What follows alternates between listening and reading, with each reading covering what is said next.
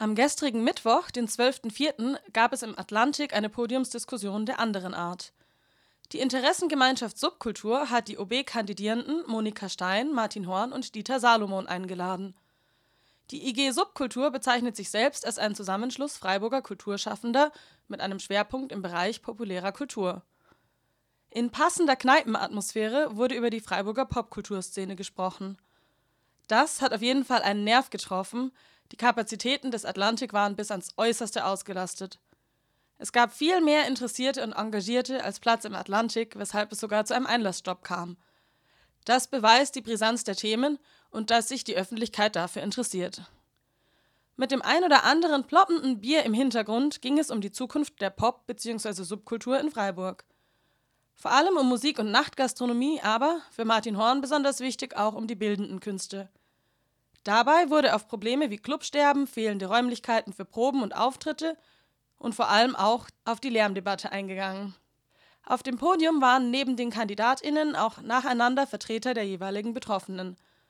Rainer Riegmann, Vorstand von Multicore e.V., einer Musikinitiative, die sich für die regionale Musikszene in und um Freiburg einsetzt, Ivor Thiel, Inhaber des Café Atlantik und Arthur, ein Vertreter der IG Subkultur.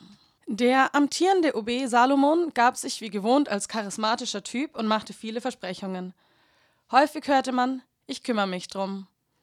Manch eine Aussage hätte er aber vor einem älteren Publikum vermutlich nicht gemacht.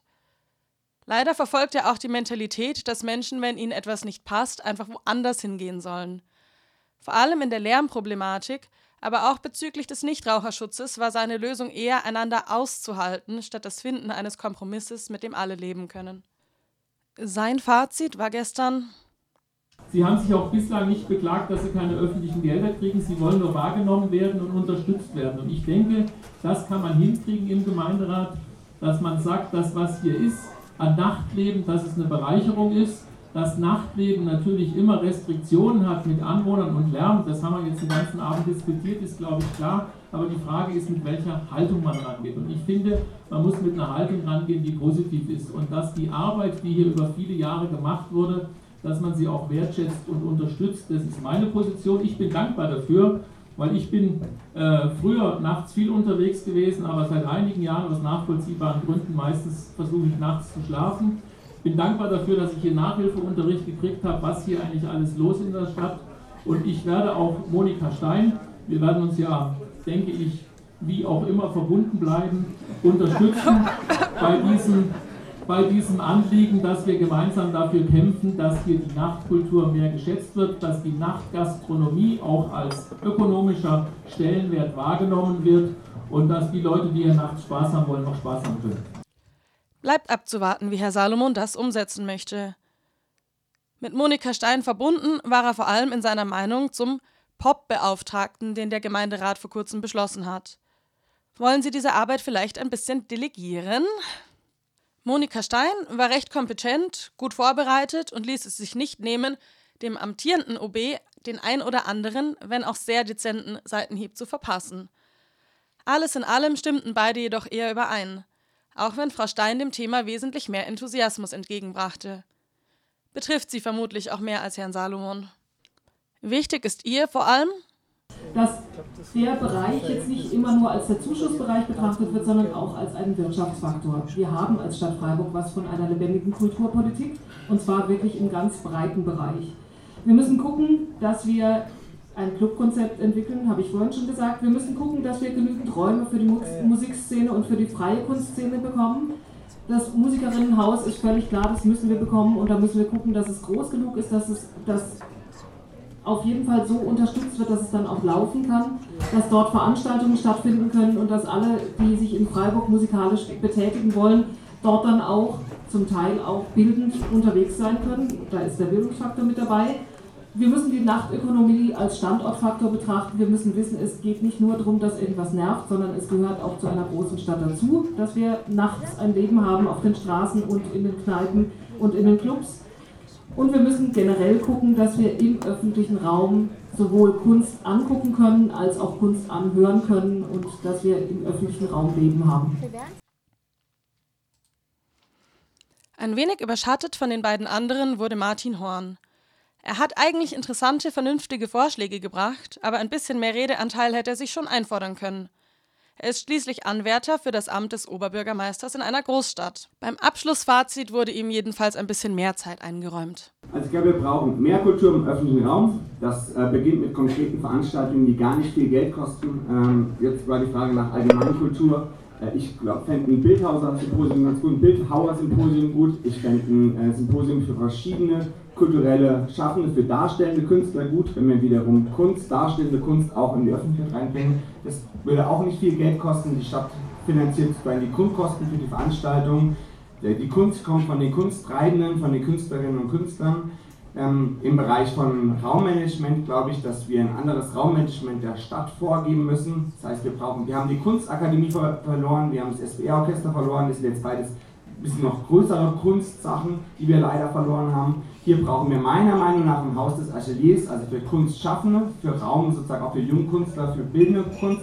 Das ist Raummanagement, ein Haus, eine Räumlichkeit, genauso wie auch im Musikbereich eine Förderung. Äh, die könnte man beispielsweise auch mit der Musikschule aufbauen, dass man an einem zweiten Ort nochmal ein Proberaumhaus aufbaut ähm, eben, und dementsprechend ähm, konkret neben darstellende Kunst, bildende Kunst eben auch musische Kunst fordert ich habe mit den verschiedenen Plätzen meiner Meinung nach angesprochen, dass wir Plätze identifizieren können, sagen können, hier findet vor allem Dingen Kunst im darstellenden Bereich statt, hier findet Kunst im öffentlichen Raum statt, was, was Kunst, was, was darstellt, nicht nur ähm, auch, auch ähm, äh, letztlich kreative Kunst, also kreierende Kunst, aber eben auch ein Platz für ganz konkret für Musik. Und äh, wie will ich das finanzieren? Wir sind in den letzten Haushalten mit sogar einem kleinen Plus rausgekommen und wir haben einen ziemlich breiten Kulturetat und ich glaube, den müssen wir einfach nochmal anschauen und den neu verteilen. Und mit Herrn Breiter, der anfängt als Finanzbürgermeister, da eignet sich das immer neu, das ist ein ist ein Neustart auch für die Haushaltsdebatte, zu überlegen, was ist uns wichtig. Und meiner Meinung nach ist Freiburg eine Kulturstadt und es wäre schön, wenn wir uns eher wieder in den Bereich Kulturhauptstadt oder zumindest regionale Hauptstadt entwickeln und das gehört entsprechend gefördert. Und jetzt aktuell sieht es sehr gut aus, auch finanziell. Dementsprechend äh, will ich mich gemeinsam auf den Weg begeben, hin zu mehr Kultur draußen, aber auch drin. Vielen Dank. Alles in allem hat es eine interessierte Freiburgerin auf den Punkt gebracht. Theresa, wie fandest du es denn heute Abend? Äh, ich fand, dass die Kandidaten sich untereinander immer sehr einig waren und alle so in die gleiche Richtung gingen. Und dass eigentlich so die einzige Kontroverse so vom Publikum ausging.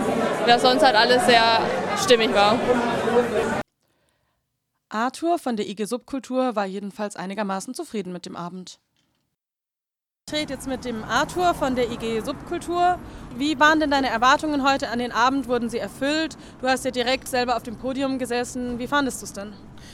Also meine Erwartungen wurden, wurden auf jeden Fall erfüllt. Ähm, ich meine, im Endeffekt haben wir erwartet, dass die Bude voll wird und das war sie. Und es gab viele interessante, engagierte Leute, die zugehört haben und auch sehr gute Impulse, die aus dem Publikum kamen, die mir teilweise auch eine Frage genommen haben, die ich äh, hätte stellen wollen. Aber das ist ja schön, wenn es Leute gibt, die es einem vorwegnehmen und selber kritisch reflektiert sind. Ähm, ich hätte mir gewünscht, dass wir ein wenig mehr die Kandidaten auf konkrete Sachen festnageln können. Also auf Dinge, wo man jetzt im Nachhinein sagen könnte, wenn sie dann gewählt werden oder wiedergewählt werden oder wie auch immer, wo man sagen könnte, sie haben aber bei der Veranstaltung das gesagt und jetzt fordern wir es ein.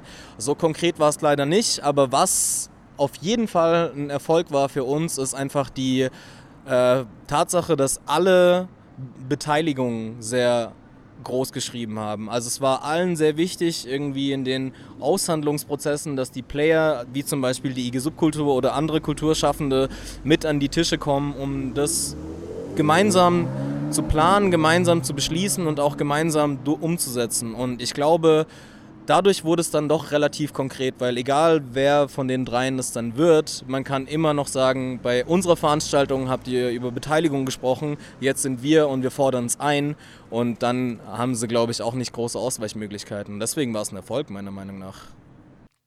Meiner Meinung nach war es auch ein Erfolg, dass sich so viele interessierte Menschen im Atlantik Freiburg versammelt haben. Bleibt abzuwarten, was die OB-KandidatInnen daraus machen.